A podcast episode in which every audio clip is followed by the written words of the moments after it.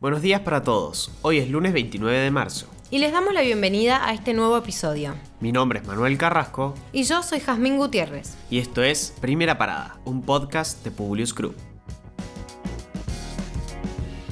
Nacionales. El presidente Alberto Fernández se alineó nuevamente con Cristina Kirchner y salió a respaldar los dichos de la vicepresidenta con respecto a la deuda con el Fondo Monetario Internacional. Semejantes cifras dan cuenta de cuánto nos posterga la situación que tenemos con el fondo. Ahí tiene razón Cristina.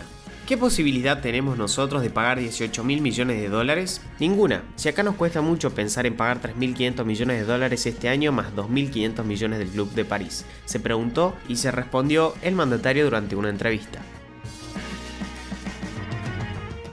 La Cámara de Diputados aceptó la renuncia de Martín Soria como legislador nacional del Frente de Todos por Río Negro durante la sesión que comenzó el sábado y se extendía durante la madrugada del domingo.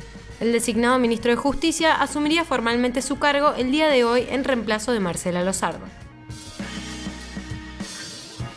Una vez más, hay argentinos que quedaron varados en el extranjero sin poder volver al país, tal como ocurrió para esta época del año pasado, cuando la pandemia por COVID recién azotaba al mundo. A partir de esta semana las fronteras estarán cerradas para todas aquellas personas que quieran ingresar al país desde países vecinos como Brasil, Chile, Uruguay, Paraguay, Perú y Colombia.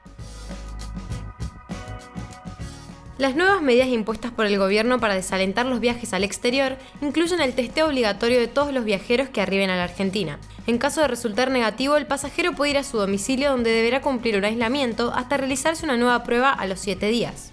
El costo de los test estará a cargo de los viajeros. En el caso de dar positivo, la persona deberá aislarse en un hotel, que también deberá pagar, hasta verificar por pruebas de secuenciación genómica de qué variante se trata, especialmente si resulta alguna de las variantes más peligrosas como la británica o la de Manaus. Si son cepas de circulación comunitaria, podrán continuar con el aislamiento en sus casas.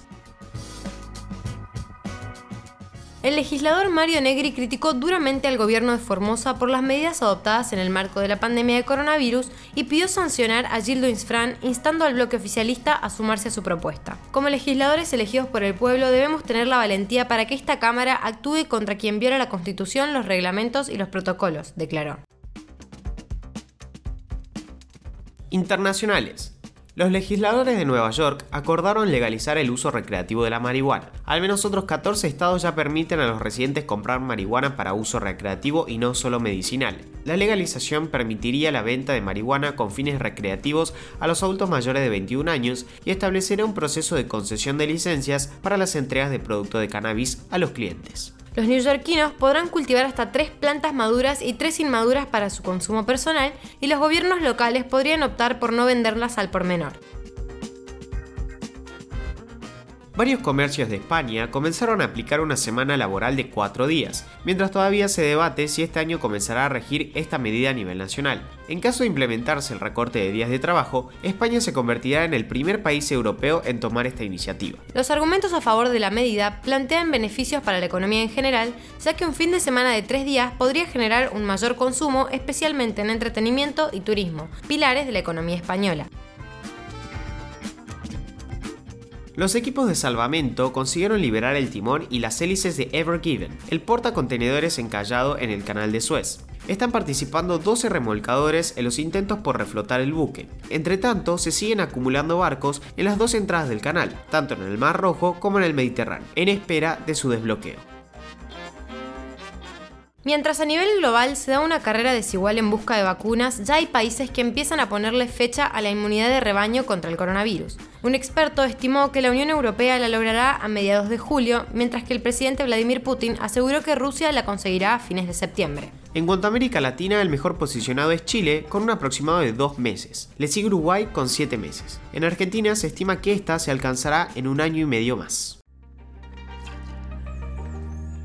El secretario de Estado de Estados Unidos, Anthony Blinken, pidió la liberación de la expresidenta interina boliviana Janine Áñez y dos de sus exministros, y expresó su preocupación por los indicios de comportamientos antidemocráticos en Bolivia. Añadió que hay dudas sobre la legalidad de las citadas detenciones por estar basadas en acusaciones no demostradas, por las aparentes violaciones de debido proceso en su ejecución y por la naturaleza profundamente politizada del trabajo fiscalizador del gobierno boliviano. Ahora sí, los despedimos por hoy. Gracias por escucharnos. Compartí este episodio con tus amigos. Esperamos tus sugerencias en nuestro Instagram, publius.com.ar o en nuestro Twitter, publius-group. Los esperamos mañana en el próximo episodio de Primera Parada. Que tengan un muy buen día.